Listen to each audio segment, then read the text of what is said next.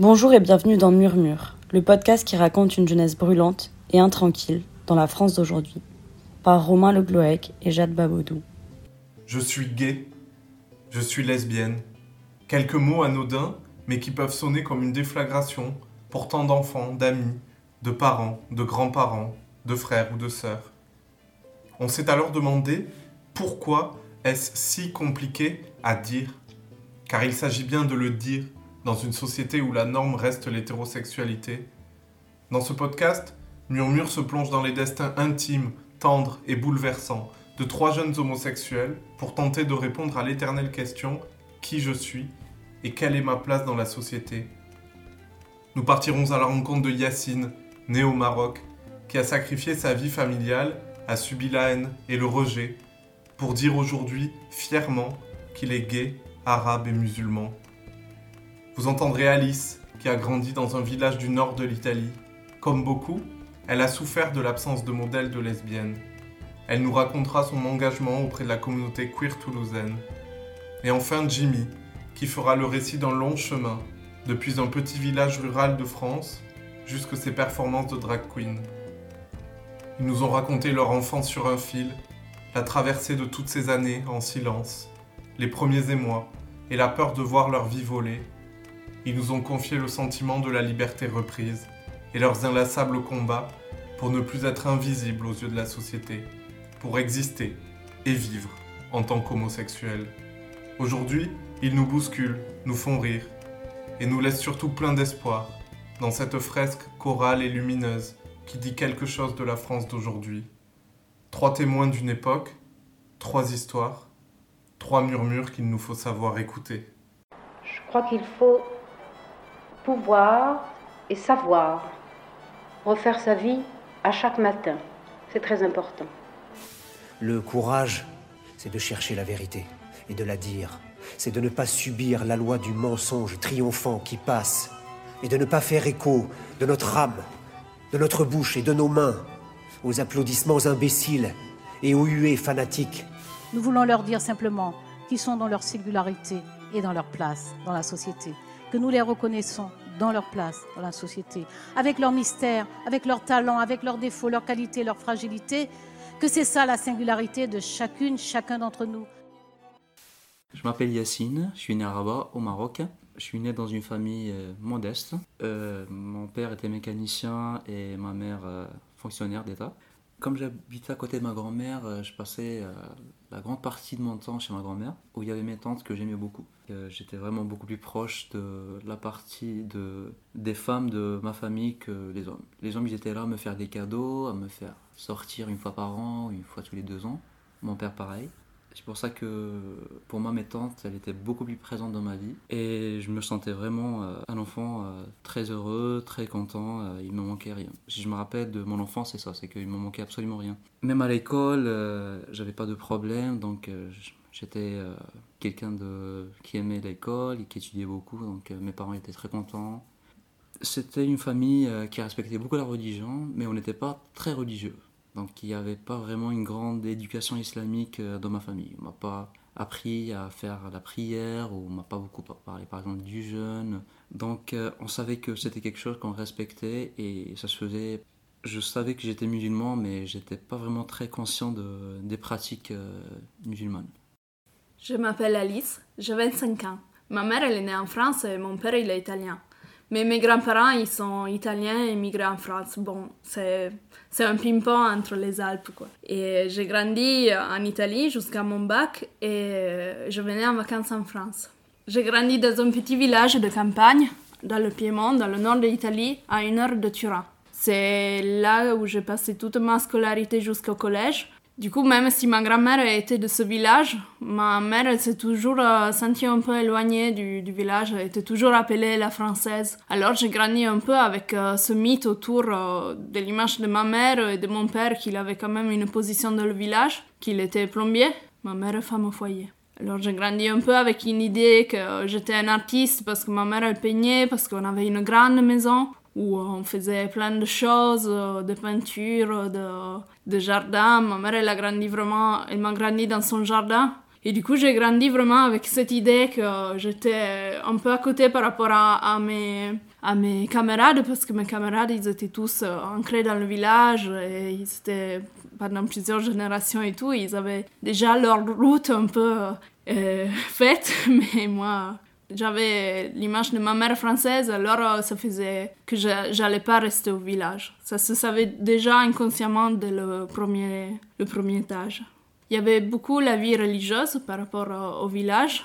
Et c'était, le village était tenu, toutes les activités, les principales activités, c'était grâce à la vie religieuse. Ils sont, mes parents, ils sont pas vraiment croyants, mais mon père, il voulait vraiment aller à la, il tient d'aller à la messe euh, tous les dimanches, à participer à la vie religieuse, parce que c'est dans la vie du village, ça se fait comme ça et ça fait partie et tout le monde le fait. Et, nous, on rigole parce qu'on dit toujours qu'il va à la messe pour regarder qui a la tête plus grosse. Et en fait, c'est ça, tout le village se rencontre à la messe pour avoir les nouveautés ou l'enterrement aussi. C'est le, le, côté euh, social du village. Je m'appelle Jimmy, j'ai 23 ans, je suis né dans le centre de la France. J'ai grandi avec mes deux parents et ma sœur. Donc mon père est comédien, ma mère est infirmière dans le médico-social avec des adultes handicapés mentaux. Euh, j'ai eu la chance euh, de grandir dans un contexte familial assez euh, ouvert d'esprit, très tolérant, où il n'y avait pas vraiment de tabou, où tout a pu être discuté. depuis très jeune, on me posait un peu des questions pour que je puisse bah, me chercher, faire mes propres expériences j'avais un peu la porte ouverte en fait à être et à devenir euh, ce que je souhaitais, euh, en sachant que du côté de mes parents et de ma famille de manière générale, ce serait dans tous les cas accompagné et euh, tenter d'être compris. J'ai donc grandi quand même dans un milieu rural, donc en dehors de ma famille, c'est vrai que c'est encore très rustique.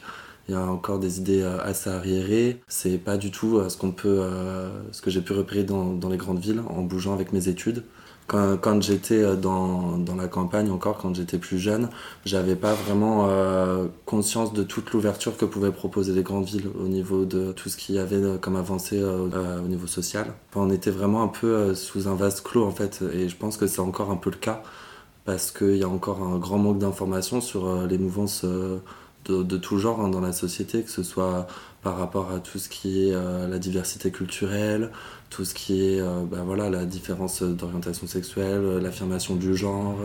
Voilà, c'est des sujets qui sont absolument pas euh, discutés en fait, que ce soit trop au sein de, des familles de manière générale, mis à part entre autres la mienne, où j'ai eu énormément de chance, mais aussi dans le milieu scolaire, des choses comme ça. C'est des choses qui sont pas du tout discutées. Donc du coup, on, grandit un peu avec des fantasmes de ce qu'on voit à la télé, de ce qu'on peut voir dans les films, dans les séries, sans avoir réellement de référence dans, dans notre vie en fait pour euh, voir comment évoluent vraiment euh, les choses. Pour Yacine, Alice et Jimmy, vient le temps des questionnements et de la découverte de son orientation sexuelle. Un moment souvent vécu dans une grande solitude pour des enfants et adolescents qui comprennent vite qu'ils sont en marge du modèle dominant hétérosexuel. Euh, je me souviens que à l'âge de 5 ans, vu qu'on habitait à côté de ma grand-mère, que je sortais souvent jouer avec les enfants du quartier il y avait spécialement un ami très proche. On avait le même âge, 5 ans tous les deux, et on jouait beaucoup. Et je sais qu'à un certain moment, euh, en jouant ensemble, euh, il m'a proposé de, s'embrasser. Et je pense que c'était un choc pour moi, et en même temps, c'était quelque chose qui m'a qui m'a pas pas surpris parce que je me sentais à l'aise avec lui et on passait de très bons moments ensemble et ça, ça nous a encore plus rapprochés. Donc on a commencé un peu à découvrir nos corps et à devenir un peu plus proche, un peu plus, un. On partait un peu dans la découverte euh, du corps euh, entre nous. Entre moi et mon ami euh, d'enfance, comme on avait tous les, tous les deux 5 ans, et qu'on jouait ensemble, et de jouer à des jeux, à y finir par s'embrasser, par se toucher, par faire des caresses, on le considère aussi comme un jeu parce que ça, nous a procuré plus ou moins la même satisfaction qu'en jouant. Donc euh, on savait que c'était quelque chose qu'on devait cacher. Donc c'était pour moi la découverte un peu de mon corps. Euh, dans l'enfance, euh, après avoir un peu fait, des jeux, de, des jeux d'enfants avec mon ami, pour moi c'était quelque chose que, tout le monde et tous les enfants de mon âge faisaient en même temps. J'ai changé avec ma grand-mère et mes parents trois fois de quartier. Et à chaque fois qu'en changeant de quartier, je tombais sur des amis, je me faisais de nouveaux amis. Et ces amis, faisait un peu les mêmes activités que ce que j'ai fait avec, avec mon ami la première fois. En remarquant qu'il y avait plusieurs personnes et plusieurs enfants qui faisaient la même chose, je crois que c'était quelque chose de très normal, que tout le monde faisait, que je me demandais même si mon frère, qui était plus jeune que moi, faisait la même chose. Donc ça, c'était pour moi la grande question, mais à la fin, je, commençais à comprendre que effectivement, il y avait beaucoup d'enfants qui faisaient pareil. Au Maroc, c'est vrai que nos parents ils ne nous parlent pas de sexe et on ne sait pas vraiment comment euh, quand on commence à grandir et qu'on recommence à sentir des choses, on ne sait pas comment traduire ces sentiments, comment les expliquer. Du coup, nous, euh, des enfants dans la rue, avec la confiance de nos parents qui nous laissent sortir, et il y avait une grande confiance euh, dans, dans les, chez les voisins qui veillaient sur nous. Nous, on essayait comme enfants de comprendre ce qui nous arrivait, de, de découvrir un peu notre sexualité ensemble. Comme euh, on avait très peur de parler de sexualité et que pour nous c'était un jeu et que c'était tabou et qu'on avait très peur de, que nos familles découvrent ce qu'on faisait. Pendant mon enfance, euh, en jouant avec mon cousin qui avait 11 ans ou 12 ans plus que moi, il a essayé de me violer en me disant que c'était un jeu. Sauf que cette fois, c'était pas comme les jeux d'enfants qu'on faisait avec euh, mes amis d'enfance. Parce qu'on n'avait pas le même âge et c'était pas superficiel. Il a vraiment essayé d'aller de, d'aller plus loin et, de me faire du mal. Et, et heureusement que j'ai réussi à, à, me débarrasser un peu de lui, mais le mal était fait.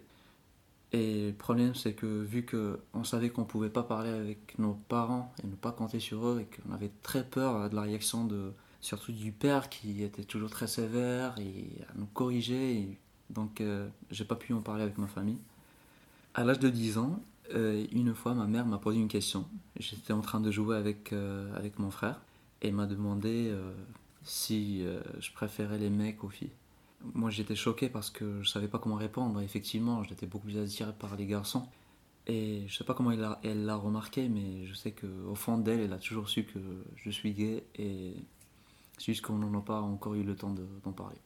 Et j'avais très peur de, de, lire ma mère dans notre communauté, être gay, c'était pas quelque chose de normal. C'est des personnes qui sont très mal jugées et, et c'est les personnes qui souffrent le plus au Maroc, je pense. Ma mère était vue comme l'artiste aussi, parce qu'elle peignait beaucoup.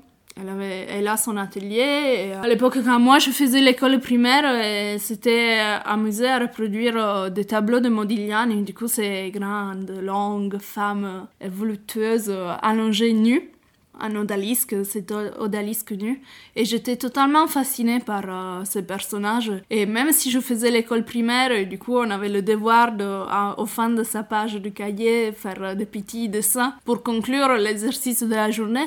Mais moi, je me dilettais avec des images de femmes nues à la Modigliani, du coup, dessinées comme une femme, mais que c'était quand même... mais c'était des femmes nues, quoi. Et... C'est un peu un de mes premiers souvenirs que j'ai de femmes nues et de... Je me suis jamais questionnée sur le fait de pouvoir être lesbienne, mais seulement c'est dû à un manque de modèles. J'ai pas d'image de femmes qui s'embrassent ou si c'était si c'était le cas, ça passait comme une image euh, sensuelle ou de l'histoire de l'art ou des revues. Ça s'appuyait pas trop dans, mon, dans ma tête comme un mode je pourrais être lesbienne parce que ça existe, c'est possible aimer les femmes et rester avec une femme. Pourtant, j'aurais aimé être un garçon. Parce que la plupart des romans que je lisais quand j'étais petite, ou même dans les films ou dans les dessins animés, les héros, ils étaient indépendants, forts et ils faisaient tout ce qu'ils voulaient. Et c'est pour ça que je, je m'identifiais beaucoup et je voulais être un garçon. Mais c'était pas frustrant de ne pas être un garçon non plus. Je m'étais pas fixée sur l'idée je veux être un garçon euh, absolument. Mais j'en souffrais pas trop de ça. C'est juste que je m'endormais. Pour m'endormir, ça me rassurait, m'imaginer en tant qu'homme. C'est triste de ressentir ce côté que même en étant dans une famille progressiste, même en étant une famille qui faisait quand même attention et tout, j'avais pas de, des exemples de femmes fortes. Je lisais des aventures de femmes, mais c'était toujours triste, même si on repense aux vies des plus grandes. J'ai un souvenir d'enfance euh, que j'étais passionnée, mais vraiment passionnée par la publicité de Charlize Theron. Celle, euh, j'en suis sûre, vous voyez tous, c'est quand elle sort de la piscine et elle est toute dorée et elle, dit j'adore Bon, je passais mes journées à dire j'adore à tout le monde. ça a duré quelques années. Et c'est un peu mon premier image que j'ai de, cette femme qui a, qui a hanté un peu mes pensées. Maintenant, je sais pas si dire euh, qu'est-ce que je pensais exactement d'elle, mais c'était vraiment un truc entré, ancré dans moi. Et ça, ça fait grandir des doutes parce que je me disais, mais est-ce que je l'aime? J'aime cette femme, j'aimerais être euh, avec elle, euh, être en couple avec elle, ou juste parce que j'étais enfant et j'avais besoin de modèles et que je me suis dit, euh, ben, je veux être comme elle, parce qu'elle est forte, elle sort de sa piscine toute dorée, waouh, qui rêve de ça, tout le monde, et au, moins moi, oui. Et du coup, c'était dur de finir en mode, est-ce que je l'aime? Avec les sentiments que j'aurais aujourd'hui pour ma copine ou est-ce que euh, c'était un exemple pour moi? Et c'est pour ça que je trouve important qu'en grandissant, c'est des questions que je me suis beaucoup posées par rapport à, les femmes fortes que j'ai pu rencontrer ou des personnages que j'aimais bien. Ou même des, des, des gens lambda, des camarades ou des... Et pour moi, je, je, nourrissais dès la plus tendre enfance des amours platoniques envers des copines, en leur écrivant des lettres, des poésies, mais j'étais jamais. Mon sentiment, hélas, tombé un peu à vide, comme une, une performance d'un poète qui, qui t'écrit et que tu dis merci. Mais c'est seulement au lycée que je me suis aperçue que tous ces amours platoniques que j'avais vraiment très très forts, même au, collège, à l'école primaire, avant, c'était plus que ça. J'étais vraiment lesbienne. Et du coup, j'ai commencé à me dire, ah, est-ce que c'est possible? Il y a eu l'arrivée d'Internet, c'était plus simple de faire des recherches. C'est grâce à mon amie hyperactive, qu'elle fait toujours plein de sport, qu'elle a eu la bonne idée de s'inscrire à un club de foot féminin. Et là, ça a ouvert un monde parce que c'est un peu stéréotype, mais c'est ça, la plupart des filles qui font du foot, ben, c'est des lesbiennes. Et je pense que c'était vraiment mon, ma première fois où je rencontrais une fille que euh, se définissait lesbienne et qu'elle trouvait ça normal. Depuis que je suis petit, euh, c'est vrai que je me retourne beaucoup sur euh, les garçons, enfin l'homme de manière générale. Le corps de l'homme, le physique de l'homme et l'esthétique très, très attirant l'esthétique féminin, je, trouve très beau aussi, mais il y a ce côté euh, attirance en moins. Je me suis jamais vraiment posé la question de savoir si je l'étais ou non, enfin si j'étais homosexuel ou non, parce que euh, bah voilà, quand j'étais jeune, j'étais pas du tout dans cette projection de la sexualisation de mon corps, encore pas du tout. Là où, ça a commencé à, un peu à me trotter dans la tête et où il y a eu un peu un, effet miroir, c'est quand euh, les gens ont commencé à eux me poser la question. Donc ça a commencé déjà dans ma famille quand euh, je, suis rentré à peu près au collège, où, toujours dans un souci de compréhension et de, liberté euh, que je pouvais avoir, il me posait la question est-ce que tu penses que tu es attiré par les garçons, par les filles, sans aucun jugement ou sans, aucune barrière. C'était vraiment euh, et quand je suis arrivé au collège, euh, il y a eu aussi euh, bah, les camarades. À l'époque du collège, c'est euh, le moment où quand tu es pas vraiment dans la norme de la virilité, du stéréotype masculin, on te renvoie beaucoup dans la tête, ben, mais t'es pas gay toi, ou dans les vestiaires, des insultes, des moqueries, des choses comme ça.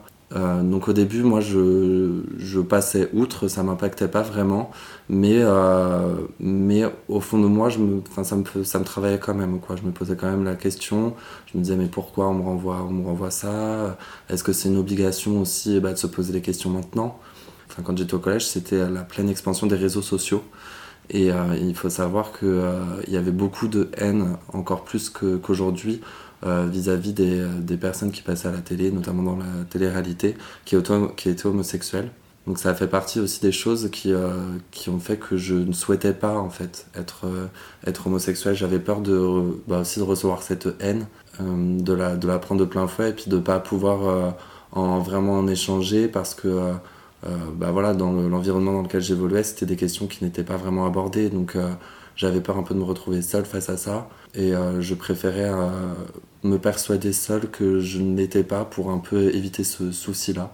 Donc il faut savoir que euh, moi j'avais, enfin je, remarquais hein, que je rentrais pas dans les codes.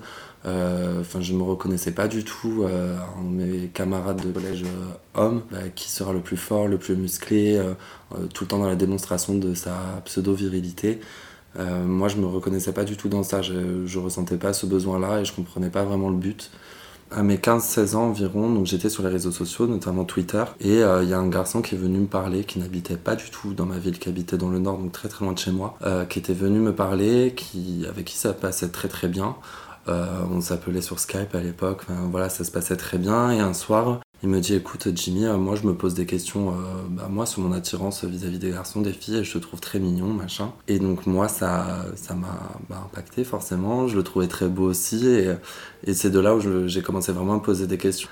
À mes 18 ans, je suis arrivé sur l'image pour mes études. J'ai rencontré un garçon qui était dans la même fac que moi. C'est une personne qui m'a beaucoup aidé parce que c'est la première personne avec qui euh, j'ai bah, échangé le, premier bisou voilà, avec un garçon. Il a été très très bienveillant avec moi et j'ai pu faire euh, mes premières expériences avec lui. Et de là, euh, je me suis vraiment affirmé à moi-même que effectivement j'étais euh, attiré par les hommes et seulement les hommes. C'est de là que je me suis enfin autorisé à, à commencer en tout cas à être moi-même et à explorer un peu bah, l'homosexualité, à me confronter aussi au réel parce que bah, du coup c'était la première personne qui était ouvertement homosexuelle que, que je rencontrais et, je l'ai très bien vécu. J'ai très très bien vécu. Comment se construire quand on doit penser, chaque matin, que les autres ne doivent pas découvrir qu'on est homosexuel? Comment vivre caché de certains regards quand on désire avoir ses premières expériences? Pour Yacine, Alice et Jimmy, il s'agissait de plier, mais de ne surtout pas rompre, grâce notamment à une force de caractère inépuisable et des rencontres, de celles qui peuvent changer un destin. À l'âge de 11 ans, j'ai perdu mon père à cause d'un cancer de poumon. C'est vraiment l'incident qui va tout changer dans ma famille et dans ma vie. Vu que ma mère, euh, elle était fonctionnaire et elle avait à peine pour nourrir euh, un seul enfant, donc euh, mon, oncle et ma tante sont portés volontaires pour me prendre en charge. Donc il fallait que je quitte le Maroc pour l'Espagne. Je commençais à habiter la première année avec mon oncle qui a très bien pris soin de moi. Et une fois au bac, j'ai déménagé chez ma, chez ma tante euh, pour, euh, pour être un peu plus proche de l'université. Au lycée, euh, c'était la première fois que je tombe amoureux d'un garçon. Je jouais au foot avec, un, le club du village et je me suis trop approché d'un, d'un ami, d'un mec qui, qui avait le même âge que moi, mais qui était vraiment très populaire. Et vu qu'on a commencé à s'approcher, on jouait dans la même équipe, euh, on s'est aperçu qu'on a les mêmes euh, centres d'intérêt, que je commençais à passer des nuits avec lui, chez lui, des nuits chez moi. Une fois, on dormait ensemble, il m'a posé la question si j'avais déjà couché avec un mec. Et bien sûr, j'ai menti. J'ai, pas pu lui dire que j'ai déjà eu des aventures avec euh, des enfants comme moi au Maroc. Du coup, j'ai dit non, j'ai jamais eu d'expérience avec des garçons. Il m'a dit que lui, par contre, il a déjà essayé avec des garçons et que ça ne lui a pas plu, mais il aimerait quand même essayer avec moi. Et c'est là, c'est la première fois après que j'ai quitté le Maroc que j'embrasse quelqu'un, et quelqu'un qui me plaisait vraiment. Et c'est la première fois que je développe des sentiments envers un, mec. Et c'était un, peu l'amour adolescent. On se sentait vraiment très bien. On était très très proches. Et je me suis senti vraiment le, le mec le plus heureux du monde parce que je l'aimais beaucoup, quand on ferme la porte euh, derrière nous, c'était notre monde. Personne ne pouvait y pénétrer, ni, ni notre famille, ni nos pensées, ni notre religion. À l'âge de 12 ans, à l'école, c'était la première fois qu'on commence à entendre parler de, d'homosexualité, commence à, à, me rendre compte que le terme euh, PD en Espagne, euh, maricon, c'était considéré comme des insultes. Toute personne efféminée dans l'école était était objet de, maltraitance. Et c'est là que les enfants commençaient à poser la question aux profs. Qu'est-ce que c'est qu'un gay C'est quoi être homosexuel? Et malheureusement, on avait des profs un peu homophobes qui nous parlaient que c'était pas des personnes normales, c'était des personnes qui devaient partir voir des psychiatres. J'ai décidé alors de changer, d'oublier les garçons et de m'approcher un peu plus aux filles. Mais malheureusement, ça n'a pas marché, donc euh, je faisais juste le théâtre je faisais comme les autres. Je, me faisais des copines, euh, je les embrassais, mais il n'y avait pas de sentiment. Et jusqu'à l'âge de 16 ans, je me suis renfermé sur moi.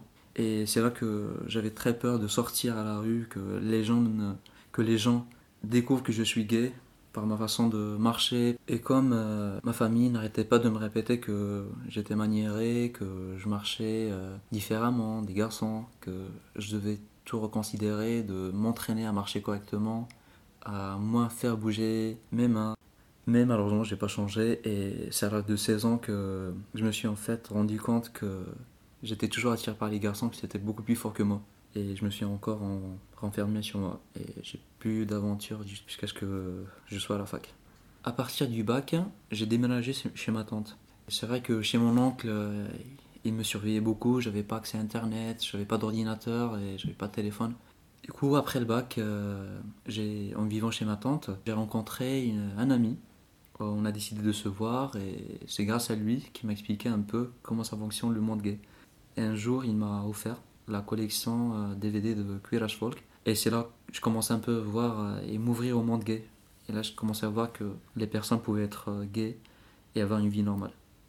Après, alors, j'ai commencé la fac et je commençais en même temps à sortir un petit peu avec mon ami Marcos. Il m'a présenté des amis gays. On a commencé à prendre des photos avec ma caméra. On était vraiment très contents. Sauf que une fois que je suis parti au Maroc euh, pour les vacances, et je croyais que j'avais effacé toutes les photos de mon, ordinateur, mais mon oncle est, tombé sur des photos à moi avec Marcos qui avait un peu les cheveux longs et il était blanc et avec d'autres amis gays et ça se voyait qu'ils étaient un peu un peu efféminés, un peu gays, ils s'habillaient un peu différemment.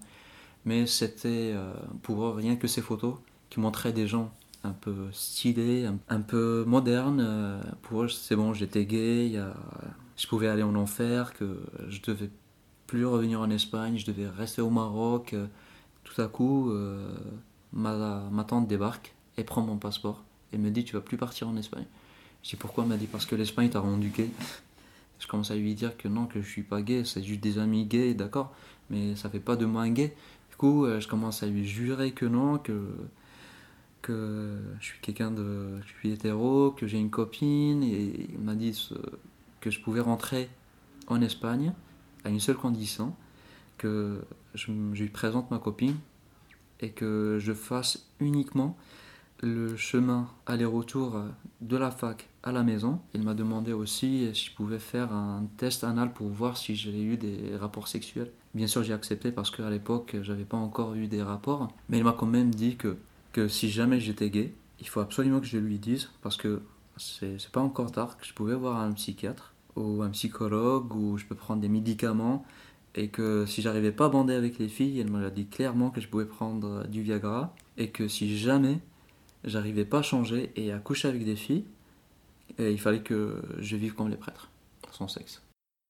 C'est seulement au lycée que je me suis rendu compte que tous ces amours platoniques que j'avais pour mes camarades, c'était pas vraiment que platonique.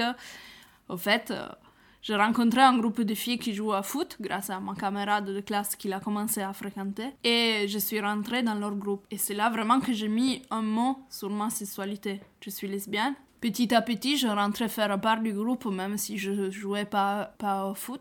Et grâce à Internet, j'ai pu faire des recherches. C'était l'époque où ça commençait aussi à sortir.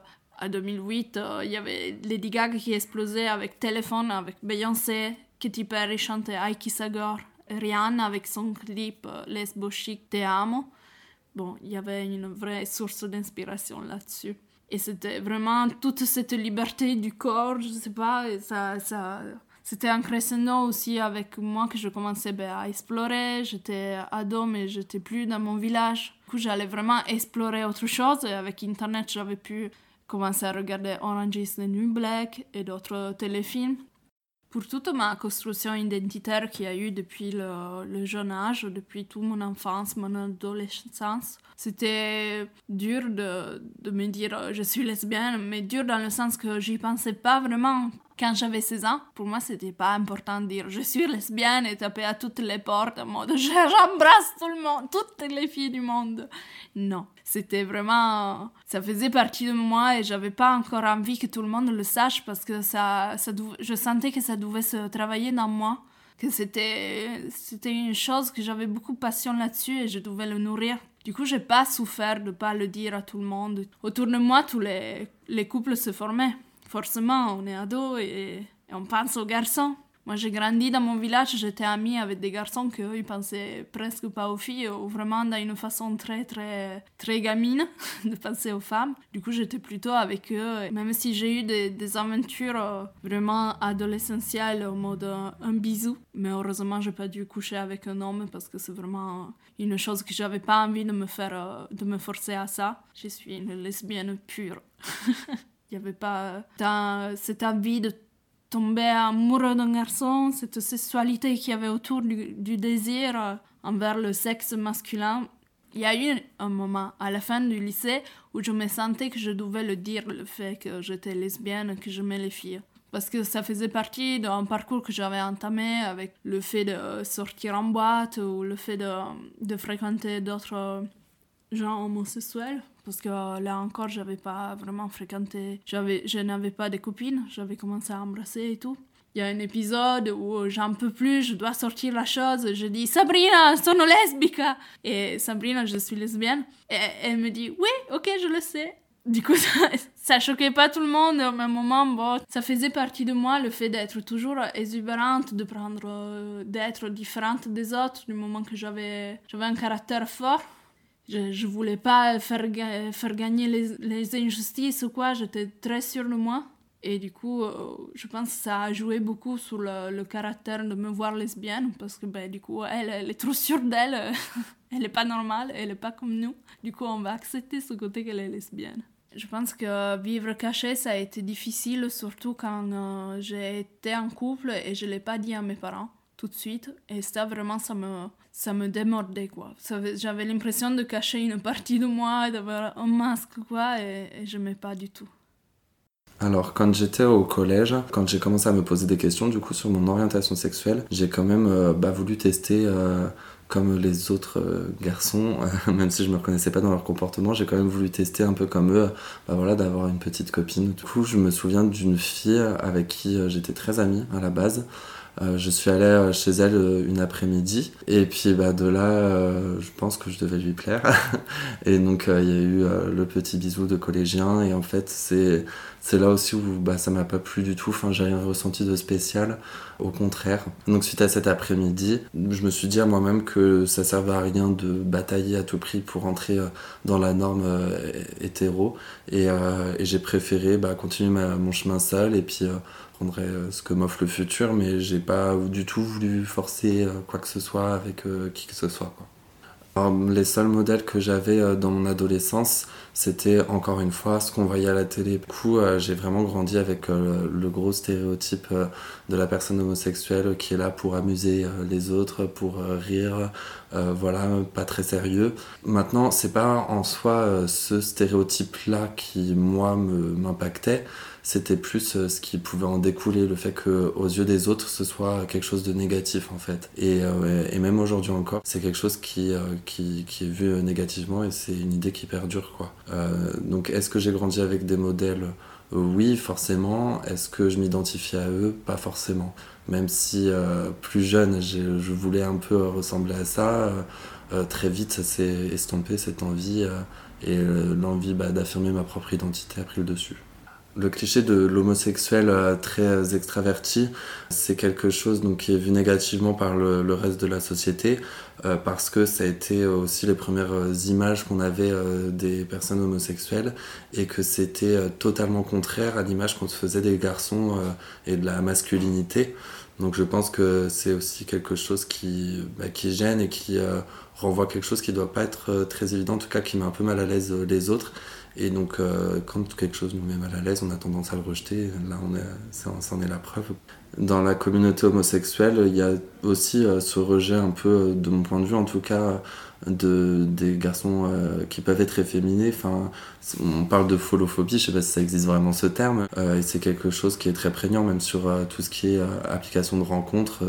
on voit très souvent masque for masque, masculin pour masculin. C'est vraiment un rejet que, en tout cas, ces personnes-là, euh, vivent au quotidien et c'est quelque chose qui malheureusement est nourri euh, par le manque d'information, je pense. J'ai eu la chance, euh, moi, de grandir dans un environnement familial et amical où il n'y avait pas du tout ce rejet euh, de la personne homosexuelle, euh, que ce soit moi ou même avant que je l'annonce, que je l'affirme, de manière générale. C'est un sujet qui était discuté, en tout cas c'était ouvert, et j'ai pu évoluer en étant très à l'aise en tout cas vis-à-vis de, ça. Et après, la troisième partie de mon adolescence, donc ça c'était plus fin de lycée, début fac, euh, là, euh, c'est là où j'ai commencé bah, à vraiment m'affirmer à moi-même que effectivement j'avais l'attirance, euh, une attirance envers, les garçons, où j'ai commencé à en parler à mon entourage proche, à sentir un poids se, se, libérer, où enfin, enfin je commençais à trouver des, des réponses à mes questions. Longtemps, Yacine, Alice et Jimmy se sont réfugiés dans un endroit où l'on se planque, le fameux placard, celui dans lequel on cache son orientation sexuelle par peur de ce qui pourrait nous arriver si on la révèle. Puis un jour, ils décident de faire leur coming out, d'annoncer à leurs proches leur orientation sexuelle. Cette démarche, intime, personnelle et volontaire, qui est une étape décisive dans l'acceptation de soi. Comme ma tante m'avait obligé de sortir avec une fille pour pouvoir avoir une vie normale, de pouvoir sortir de chez moi, ce serait pour, me, pour sauver ma vie pour avoir un bon futur parce que je voulais pas retourner au Maroc. Pendant deux ans, j'essaie de changer. Je suis sorti avec euh, deux filles, mais, mais c'est une fois à la fac que je fais la rencontre euh, d'un garçon. En se regardant, on savait qu'on était fait l'un pour l'autre. Sauf que j'ai pas pu le rencontrer, j'ai pas pu le, lui parler. Mais l'année d'après, on s'est retrouvés dans la même classe. Et c'est là qu'il m'a invité chez lui pour boire un thé. Et là, je lui ai dit que je suis en train d'essayer de, de changer, de devenir hétéro, mais que ça ne marche pas. Je lui ai raconté l'histoire avec ma famille, il a compris et on a commencé à sortir ensemble. Et vu qu'on passait beaucoup plus de temps ensemble, je lui ai suggéré de, de, voyager ensemble au Maroc pour la première fois et de présenter à ma famille comme un ami. Et tout le monde l'a adoré et tout le monde a cru qu'il était vraiment un ami. Sauf qu'avec le temps, et vu qu'on devenait de plus en plus proches, ma tante commençait à, à se douter de nous. Et c'est là qu'elle a commencé à m'espionner et elle a tombé sur des lettres euh, qu'il m'envoyait, des lettres amour. Il a aussi trouvé des textos J'étais choqué et je savais pas quoi dire parce qu'elle avait toutes les preuves. Mais j'ai commencé à nier quand même, à dire que c'était pas lui, que c'était des, plaisanteries. Mais elle m'a pas cru et elle m'a foutu dehors. C'était première année de la fac et elle m'a demandé de sortir, de plus retourner. Elle a parlé à tout le monde euh, que j'étais gay, que j'étais foutu, qu'elle m'a foutu dehors et ça m'a choqué parce que personne ne m'a donné le privilège du doute Personne ne m'a appelé, ne m'a posé de questions pour savoir où est-ce que j'habitais, si je mangeais, si j'avais froid, si j'avais un toit. On a dû se débrouiller, moi et mon, et mon copain, pour, euh, pour vivre ensemble, pour faire des petits jobs. Et il n'a pas coupé les, liens avec sa famille, mais moi, ma famille m'avait carrément euh, abandonné. Sauf ma mère. Ma mère euh, n'y croyait pas trop où elle voulait pas vraiment en parler, mais elle m'a dit qu'elle acceptait pas ce que les autres disaient et que j'ai rien fait de mal. Que vu que c'est juste des paroles en l'air, qu'ils n'avaient pas des preuves et que ma famille avait un peu l'habitude de dire n'importe quoi. Du coup, elle a un peu coupé les liens avec eux aussi. Donc j'avais un petit peu ma mère au Maroc qui me supportait quand même qui, m'appelait, qui me parlait, qui me demandait si j'étais bien ou pas. Mais malheureusement, elle pouvait pas beaucoup m'aider parce que déjà, sa situation économique, elle était compliquée. Après avoir fini la fac, j'ai essayé de m'approcher à ma famille, de les appeler, mais ils répondaient pas. Ou bien si j'appelais avec un numéro inconnu, ils savaient que j'étais moi, ils raccrochaient. Et ça me faisait vraiment beaucoup de mal. Je, j'ai rassemblé tout mon courage et je suis parti sans prévenir personne chez ma grand-mère un samedi. Je, sais que les samedis, c'est le repas familial, ils sont tous réunis. J'ai juste frappé à la porte, même si j'avais trop peur de leur réaction. Et j'étais un peu. Quand ils ont ouvert la porte, ils ont vu que c'était moi. Et ça, ils ont un peu. Ils m'ont pris un peu dans leurs bras, même si j'étais très froid, même si j'essayais de les, de les faire des câlins et de les embrasser comme avant. Ça m'a fait beaucoup de mal, mais je me suis dit, c'est pas grave. Et là, il y a ma tante avec qui j'habitais en Espagne. Elle me pose la question, elle me dit euh, Est-ce que tu as changé je voulais pas encore perdre ma famille, euh, j'ai menti, j'ai dit oui, j'ai changé. M'a dit maintenant, on peut se réconcilier. Pour ma famille, euh, j'ai changé, mais je continue à jouer du théâtre et, à faire un peu l'hétéro. Je vais, je vais me réconcilier avec ma famille, même s'ils m'ont fait du mal. Mais vu que la religion me demande de pardonner, d'aider de, d'aider ma famille, de, me rapprocher à eux, que j'ai fait de mon mieux, j'ai réussi à les pardonner avec, avec le temps.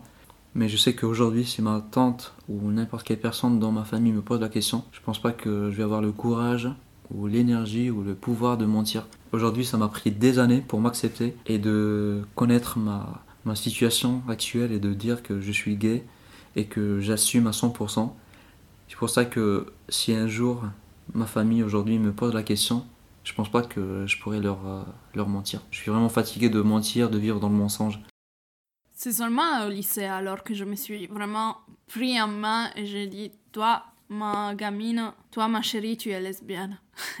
au début, un manque de copines ou un manque de, de grande fréquentation, je, commençais vraiment à me, dédier, à toute la recherche de pourquoi lesbienne, pourquoi on n'en parle pas, c'est quoi historiquement, est-ce qu'il n'y a que moi, il n'y a que euh, Rihanna qui s'est réveillée un jour avec Théam pour dire que les lesbiennes existent? Non. Je savais qu'il n'y avait pas ça et qu'il s'était caché. Puis il y avait l'autre côté beaucoup plus fin de la médaille, c'était sortir en boîte aller jusqu'à Turin, la grande ville, et pouvoir euh, sortir le dimanche soir au Quiver. Et sortir ben, avec les amis lesbiennes de, de, ma pote, sortir avec ma pote, et pouvoir euh, être libre. Et libre en soi, c'était prendre la voiture, faire une heure de route, être, être seulement nous deux seuls et parler avec qui on voulait et rentrer dans cet endroit que c'était safe parce qu'enfin il y avait que des gays du coup je savais que j'allais pas être importunée par des mecs et, et j'avais d'autres lesbiennes pour la chronologie de mon coming out, il y a eu sûrement ma meilleure amie, Lipu, que c'est elle qui jouait à l'équipe de foot, et les filles de l'équipe de foot. Et puis il y a eu les camarades de ma classe, parce qu'elles nous voyaient avec Lipu être en syntonie, rigoler ou être fatigués le lundi parce qu'on avait sorti la veille. Et euh, on a commencé à leur dire. Puis il y a eu vraiment ce cercle d'amis d'amis plus proches, mais j'ai jamais souffert euh, d'harcèlement ou je me sentais bien avec ça, de le dire à mes camarades. Ce côté que je devais mentir pour sortir, ça a été un jour découvert à cause d'une amende que j'avais prise en garant la voiture n'importe comment au centre de la place principale de Turin. Mes parents, ils l'avaient découvert et ils se sont dit, mais qu'est-ce que tu faisais à 4 heures du matin à Turin? Et là, ça, c'était dur. c'était pas facile et c'était pour moi le moment de dire bon, ben, je pars, je prends ma vie en main, c'est pas de souci, bisous. Et c'est là que je commençais à travailler dans un milieu culturel où c'était vraiment très ouvert. Et c'était vraiment là aussi mon espace de liberté, du sens que j'avais dit, tout le monde savait que j'étais lesbienne et je pouvais gagner quelques petits argents qui me permettaient de, de payer le loyer, d'avoir la CAF Merci la CAF. Puis ma famille, je le sentais pas encore euh, le moment de leur dire. J'attendais vraiment d'être en couple. Ça me pesait vraiment beaucoup. J'avais l'impression de leur mentir encore une fois. Et j'en avais plus envie. Ça faisait partie de moi. Je passais mes journées et je voulais leur dire. Coup, ça a été très dur. J'ai passé une vacance avec eux où je les ai saoulés parce que j'étais vraiment pas bien et trouver les mots, c'était vraiment très très très dur. Du coup, un jour, ça s'est sorti mon père ignore, il le sait mais il ignore, pense que, que ça changera. Un jour j'étais au resto avec mon ex, je l'embrasse et lui il tape un poing sur la table et, en mode scandale. Et je lui dis mais tu t'es pas aperçu quand même, ça fait un moment et tout, euh, calme-toi, il y a rien de grave, euh, qu'est-ce qu'il y a? Pour l'instant ils le savent. Ils adorent ma copine, mais après, heureusement, il n'y a pas eu un tsunami quand j'ai lancé ce petit caillou dans l'eau je m'apprêtais beaucoup pour aller euh, quand je dansais aux discothèques. Et les amis du club de foot me disaient Mais toi, t'es pas lesbienne, les lesbiennes, ils ont les cheveux courts, tu verras et tout. Et c'est, je trouvais ça assez dur d'être de, coupé du monde lesbien seulement par le fait qu'on a des cheveux longs. Je pense maintenant ça a changé.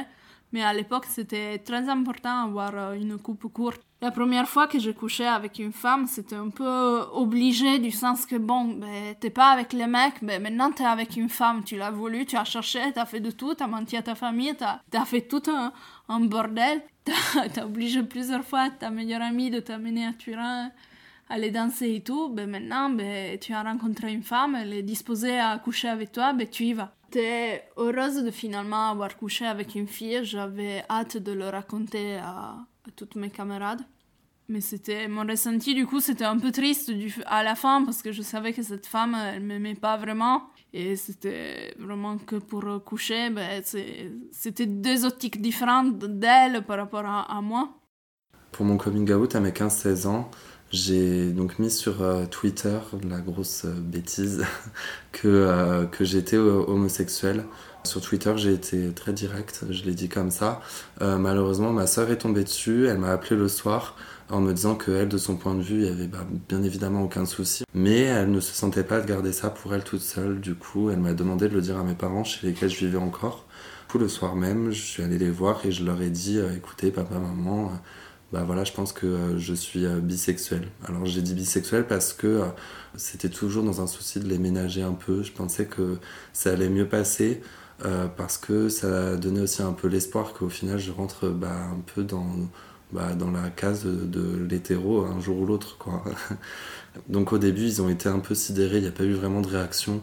Ça a été des questions très basiques et le lendemain ça a été un peu plus compliqué. Quand je me suis réveillé, il y a eu mon, mon père qui euh, était dans tout cet état, très énervé. Euh, enfin, en tout cas, sur le moment, je l'ai perçu vraiment comme ça, très, euh, très en colère, à crier que, que ça passait pas du tout ce que je lui avais dit la veille. Enfin voilà, c'est c'est pas du tout un bon souvenir cette journée-là. Je pense qu'ils étaient un peu dans l'incompréhension et un peu dans bah, la peur, le doute. Et puis, bah, comme moi, ils ont la seule référence qu'ils avaient en tant que personne homosexuelle, c'était ce qu'on voyait et toute la haine, ce qu'on voyait à la télé, toute la haine qu'ils pouvaient recevoir. Donc, je pense qu'effectivement, en tant que parent, à ce moment-là, ça doit pas être évident de, gérer tout ça. Voilà, mon père, euh, ça a été euh, des, des propos très virulents qu'il a eu envers moi. Je pense que ça a été une façon pour lui aussi d'extérioriser un peu euh, toutes ses angoisses. Et, et aujourd'hui, il le vit très très bien le, jour où j'ai annoncé à mes parents que j'étais euh, bah, réellement juste homosexuel, en fait, ça a été euh, un midi où j'ai mangé avec mon père et où il me pose euh, comme ça la question Bon, du coup, t'en es où? Et je dis Bah voilà, j'aime que les garçons. Ah, j'aurais bien aimé que tu changes. Ouais, mais bon, c'est comme ça, quoi. Et, et puis voilà, c'est passé. C'est un sujet où on n'en parle pas beaucoup entre nous. C'est limite un des sujets qui est devenu un peu tabou, même si là, euh, depuis peu, euh, je pense que mes parents n'ont aucune envie, c'est que je me case. et du coup, ils me posent très souvent la question Bon, alors, t'as quelqu'un T'en es où? Je pense que euh, le fait de faire son coming out peut être un acte politique, en tout cas un acte d'affirmation de soi. Donc, dans tous les cas, ça engendre des réflexions chez la personne qui reçoit ce qu'on dit. Ça, ça, peut l'être dans le, dans le cas où ta famille est un peu réticente à ça. Moi, par exemple, si je ferais mon coming out, je pense, dans ma famille à l'heure d'aujourd'hui, est-ce que ça a une portée vraiment politique? Je pense pas. Parce que, euh, bah voilà, encore une fois, c'est quelque chose qui est devenu tellement banal que euh, non, je, je pense pas. Après, dans l'espace public, est-ce que ça a une portée politique de faire son coming out? Je pense que oui, encore. On porte quand même un message, étant donné que la société a encore beaucoup de travail à faire vis à -vis de ces questions-là que ce qu'on peut faire et ce qu'on peut dire est encore beaucoup rattaché à notre orientation sexuelle euh, tant qu'on rentre pas dans le cadre. Quoi. Moi, je, je trouve que c'est une bonne chose de rendre plus visible l'homosexualité. Euh, maintenant, c'est un processus qui est euh, encore en cours, même qu'à ses débuts, parce que j'estime que personnellement, c'est pas une victoire dès qu'on souligne le fait que ah bah enfin dans la pub de telle marque il y a des homosexuels. Non, là où ça sera entre guillemets une victoire, c'est le jour où ça sera même plus mentionné et que ça sera totalement banal. Là, à l'heure d'aujourd'hui, on n'en est pas là du tout et euh, il y a encore beaucoup de, travail à faire, je pense. J'ai fait mon coming out euh, auprès de mes amis euh, et le jour où, vraiment je me suis affirmé à moi-même que j'étais homosexuel et où j'ai commencé à en parler à mes amis de manière bah, voilà, plus affirmée, plus déterminée, ça a été un très très bon accueil de tous mes amis. Enfin, j'ai vraiment eu zéro rejet. Yacine, Alice et Jimmy ont dû jouer d'écoute pour se sentir à leur place dans la société. Tous les trois ont décidé de s'engager, de faire bouger les lignes, de faire partie de cette jeunesse brûlante et intranquille qui s'affirme avec une grande fierté et une si belle liberté. Après les six ans de séparation avec ma famille et après la, réconciliation, j'ai décidé de, m'installer au Maroc. Je suis entré en contact avec un ami euh, dans date et il m'a présenté ses amis, ses amis qui étaient des, des personnes euh, que j'ai trouvées très intéressantes pour des, gays qui vivent au Maroc, c'était des personnes qui donnaient beaucoup, qui voulaient changer les choses, et ça m'a fasciné. Et c'est là qu'ils m'ont demandé de, de, travailler avec eux, d'écrire dans leur mag pour euh, aider les gens comme nous à s'accepter, à savoir qu'ils n'étaient pas seuls, à leur donner des conseils. Et le projet m'a beaucoup plu. Le nom du mag était Aswat, ça veut dire les voix. Et je voyais que c'était vraiment euh, les voix que la communauté gay marocaine et arabophone avait besoin de lire pour savoir qu'ils n'étaient pas seuls. Grâce à ce groupe, euh, je commençais à m'accepter encore plus, à être fier d'être gay, d'être gay, arabe et musulman. Parce que je voyais que j'étais pas seul. Du coup, avec euh, le groupe Aswat, on a commencé à faire des campagnes de sensibilisation, à, passer de mag à mouvement, pour que les autres pensent et savent qu'on est des personnes vivantes avec des sentiments, qu'on n'a pas nos droits pour vivre, pour être heureux au Maroc. On est gay, on est caché, on n'est pas heureux parce que la société ne nous protège pas, notre pays ne nous, protège pas, qu'on a peur de, retrouver l'amour parce qu'on a peur qu'on le découvre, de finir en prison ou pire. Moi, on a essayé de passer de mouvement à association, l'association Aswat. Ils ont essayé de changer encore plus les choses un projet fort pour lutter contre la loi qui interdise l'homosexualité parce que nous, au Maroc, on ne demandait pas le mariage, on demandait rien, on demandait tout simplement qu'on soit pas considéré comme des criminels, qu'on pouvait faire notre coming sans avoir peur et sans que les gens nous jugent, que tout le monde sache qu'on est des personnes avec les mêmes droits comme n'importe quel citoyen marocain. Malheureusement, euh, l'État commençait à, nous pourchasser comme, euh, comme association parce que ils ont commencé à, circuler des rumeurs comme quoi on voulait installer le mariage gay, comme quoi euh, on était on, était aidé par des associations en Europe euh, pour euh, faire des, des lois contre la religion et la morale au Maroc, alors que nous on voulait tout simplement faire montrer aux gens qu'on est des gens normaux et ne pas partir en prison. En 2014, j'ai dû quitter malheureusement le Maroc et l'association parce que j'avais plus de j'avais plus d'argent. Tout ce que j'avais cumulé comme argent euh, je l'avais gaspillé au Maroc et, comme je travaillais pas du coup j'ai décidé de d'abandonner le Maroc et de rentrer chez moi. J'ai passé quelques mois en Espagne et vu que la situation en Espagne était un peu compliquée pour trouver un travail mon copain qui habitait à Tarbes m'a proposé de s'installer à Toulouse et on a commencé à faire notre vie et on considère la France comme notre pays parce que après toutes ces années on a trouvé vraiment euh, une certaine vie sociale très à l'aise, très confortable en France, comme des gays, comme des travailleurs, comme, euh, comme des amis, comme, euh, comme une famille. On s'est, senti vraiment très heureux, on a commencé à, sortir de plus en plus dans les boîtes gays, dans les associations gays, à s'attraper par la main dans la rue, à ne pas avoir peur que nos familles nous découvrent. C'est ça ce qui m'a le plus plu en France à Toulouse. Parce que, enfin, loin de ma famille, loin de mon pays natal qui me reconnaissait pas, je pouvais enfin être moi-même. Je pouvais enfin m'habiller comme je veux, manger comme je veux, partir à la mosquée si je voulais, partir à, aux discothèques gays, partir au bar. Et c'est ça pour moi la définition de la liberté. Être libre, c'est ça. Plusieurs personnes pensent que l'islam n'est pas très compatible avec euh, l'homosexualité. Et moi je pense carrément l'inverse. Moi, j'ai pas choisi d'être homosexuel. C'est, c'est pas mon choix. Je suis comme ça, et Dieu m'a fait comme ça, et je sais que Dieu peut m'accepter comme ça. Mais par contre, c'est moi qui ai choisi d'être euh, musulman, c'est mon choix. Personne ne peut m'interdire le fait d'être euh, musulman et homosexuel. Et j'ai trouvé ma, stabilité, mon équilibre.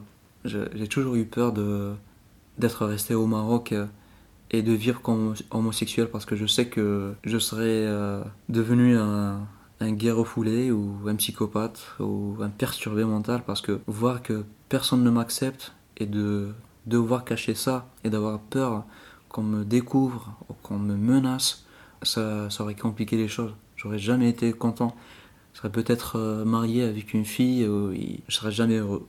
Mais je préfère euh, vivre quand même loin de ma famille et avoir ma liberté et être heureux que de vivre avec ma famille dans mon pays et ne pas vivre ma vie comme elle se doit. C'est pour ça que je trouve très bien le, travail qu'ils font les associations et c'est pour ça que je me suis très intéressé à l'association JECO de Toulouse qui aide euh, les réfugiés LGBTQ+, à s'intégrer dans la société, à avoir leurs droits comme réfugiés en France c'est important pour moi de faire connaître quand même l'histoire de l'homosexualité féminine, en parler.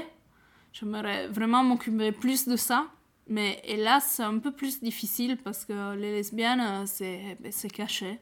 Je trouve que c'est important et j'utilise l'image comme outil Parce que j'aurais aimé, moi, quand j'étais ado, de voir euh, des photos comme ça ou de voir juste la, la normalité d'un couple ou des corps qui sont normaux, des corps qui sont différents et qui sont beaux, tout justement. Je suis triste par rapport à la PMA. Tout ce qui concerne les femmes, comme la PMA, ben c'est dans les mains de peu d'hommes qui souvent ils sont pas du tout concernés par ça, par ce problème et qui s'entêtent euh, à être contre, guidés par une morale patriarcale et de façade. Heureusement, en France, il y a, ces dernières années, il y a eu euh, Alice Coffin avec son livre qui se bat beaucoup Céline Sciamma, ses films, Adèle Haenel. Sur le plan de vue musique, il y a Pomme, Aloïs Sauvage, Angèle, elle a fait son coming out très discrètement, mais très bienvenu. Et c'est important d'avoir cette visibilité, parce que plus on en parle, plus ça devient normal. Le mot lesbienne fait peur. Lesbienne, lesbienne, lesbienne, lesbienne. L'écrire, le dire est une transgression, une révolution. Le terme terrifie. Les lesbiennes elles-mêmes repugnent à parfois l'employer. La série lesbienne à ce jour la plus célèbre s'appelle The L Word, le mot L, comme on dit The F Word, pour contourner la censure des médias sur le mot fuck. Le mot lesbienne est imprononçable. Le mot lesbienne est censuré, interdit, sali, attaqué. Les lesbiennes ne peuvent se renseigner sur leur actualité chercher des informations sur leur histoire, parce que des hommes ont occupé et confisqué leur terrain pour satisfaire leurs désirs. Le mot lesbienne, invisible partout ailleurs, est le plus visible des mots, le plus recherché sur le site du cul. J'ai choisi ce texte parce que je me suis reconnue dans, dans ces mots que Alice Coffin a écrit dans son livre, Le génie lesbien. J'ai prêté ce livre à mes tantes qui ont 70 ans et même s'ils pensaient de ne pas l'aimer, et de ne se pas sentir concernés. Ils ont découvert plein de choses. Euh, en arrivant sur Toulouse, euh, j'ai connu euh, le sacré Géba, qui est une boîte de nuit gay, la seule boîte de nuit gay. Et de là, j'ai découvert un monde très vaste. Ce que je retiens de cette période où je suis arrivé, ça a été d'abord un peu bah, l'émerveillement. enfin, enfin, il y a d'autres personnes comme moi. Euh, des personnes qui en plus s'assument pleinement. C'est quand même, un univers qui est très très sexualisé, où le rapport au corps est très particulier. Il euh, faut savoir aussi que mon environnement amical a totalement changé en arrivant sur Toulouse. C'était uniquement que des filles, euh, maintenant c'est passé à uniquement que des gays. Alors euh, depuis deux ans, un peu plus de deux ans maintenant, je suis drag queen. Alors j'ai commencé à être drag queen en regardant une émission qui s'appelle RuPaul's Drag Race, qui est sur Netflix. Voilà, donc j'ai adoré cette émission, je suis tombée très fan, c'est en très très gros une compétition de drag queen quoi. Euh, du coup j'ai testé seul le maquillage drag queen et, euh, et de là j'ai adoré. Je pense que ce que j'ai apprécié c'est tout ce qui est aussi euh, bah, le côté artistique, l'esthétique en fait de la drague. Euh, mais c'est vraiment le fait de pouvoir transformer notre corps euh, avec le maquillage. Et au-delà de ça aussi, en me renseignant un peu plus bah, sur l'histoire du drag, sur, en, rencontrant d'autres drag queens aussi sur Toulouse, tout ce milieu-là qui est totalement différent du milieu gay, bah, j'ai connu un autre monde et avec des valeurs et un engagement très très très politique. Mais au final, euh, dans ce milieu-là, j'ai vraiment reçu une seconde éducation, euh, questionnement vis-à-vis du genre, de l'identité, de ce qu'on renvoie aux autres, de ce que les autres nous renvoient. Et de là, euh, j'ai pu euh, bah, trouver des, des, valeurs et des messages que j'ai souhaité mettre en avant et que je mets en avant aujourd'hui via le drag. Le drag, pour moi, ça, fait poser la question de qu'est-ce qu'un homme après tout, qu'est-ce qu'une femme après tout. Et c'est pour ça qu'aujourd'hui, on entend de plus en plus parler de fluidité du genre, qu'il n'y a pas un type d'homme ou un type de femme, mais que euh, bah, le genre, c'est un spectre très très large. On peut se situer un peu partout. Au-delà de ça, au-delà de ce message, je, trouve qu'il y a quand même des valeurs euh, très, euh, enfin de, de liberté qui sont très, très fortes dans ce monde-là. Alors le milieu queer, euh, donc déjà pour définir rapidement ce qu'est euh, le milieu queer pour moi, c'est comprendre qu'il existe autant d'identités qu'il existe de personnes en fait, et que chacun vit son identité euh, comme bon peut lui sembler. Et, et c'est en ça que je distingue le milieu queer du milieu gay, parce que le milieu queer, ça reste un milieu très ouvert, très tolérant envers toutes les personnes. Chacun peut, peut ressembler ou peut exister comme il l'entend, le milieu gay a toujours encore euh, bah, ces, barrières un peu de rentrer dans les codes pour pas être rejeté. Quoi. Euh, ça me donne aussi un espace euh, bah, voilà, pour exprimer la part de féminité que j'ai en moi. et ça, ça a été un peu un effet auquel je m'attendais pas. mais être drag queen, ça a pu me créer aussi un espace pour bah, totalement la vivre. Alors au quotidien, j'oublie pas vraiment que je suis homosexuel, mais je le vis pas forcément mal ou comme une différence qui impacte les choses. C'est vrai que pour le coup, moi j'ai assez de chance parce que bah, c'est un peu la seule différence que j'ai par rapport à ce qu'on peut appeler la norme. Euh, c'est un peu. Euh, enfin voilà, je, suis un homme, je suis blanc, je, je, j'ai un toit, j'ai un travail et je suis très bien inséré dans la société. Mais euh, c'est vrai que c'est quelque chose bah, que, qu'on a toujours en tête parce que bah, on se sent toujours un peu euh, en marge de ce point de vue-là. Je me souviens qu'il y a un aspect euh, qui m'avait un peu euh, bah, choqué vis-à-vis de ces questions du mariage pour tous, c'était les personnes qui étaient bah, homosexuelles elles aussi et qui luttaient contre l'ouverture des droits au mariage pour les personnes homosexuelles. Je me demandais pourquoi des personnes pouvaient lutter contre leurs propres droits au final. Quelqu'un à côté de moi cria Gay is good en imitant le nouveau slogan Black is beautiful. Et nous nous mîmes tous à rire et à nous presser contre la porte. Le trafic dans Christopher Street s'était arrêté. Lou se tenait à mes côtés, me prenait par la main scandant Gay is good. Nous le scandions tous. Quelqu'un dit alors Nous sommes les panthères roses, et cela nous fit rire à nouveau. Puis je me pris à imaginer que les gays pourraient peut-être un jour constituer une communauté au lieu d'un diagnostic. Ce pourrait être la première révolution drôle, dit Lou. Le lendemain, nous nous précipitâmes pour acheter les journaux du matin et voir comment la révolte de Stonewall était décrite. C'est en fait notre prise de la Bastille, dit Lou. Edmund White, la tendresse sur la peau.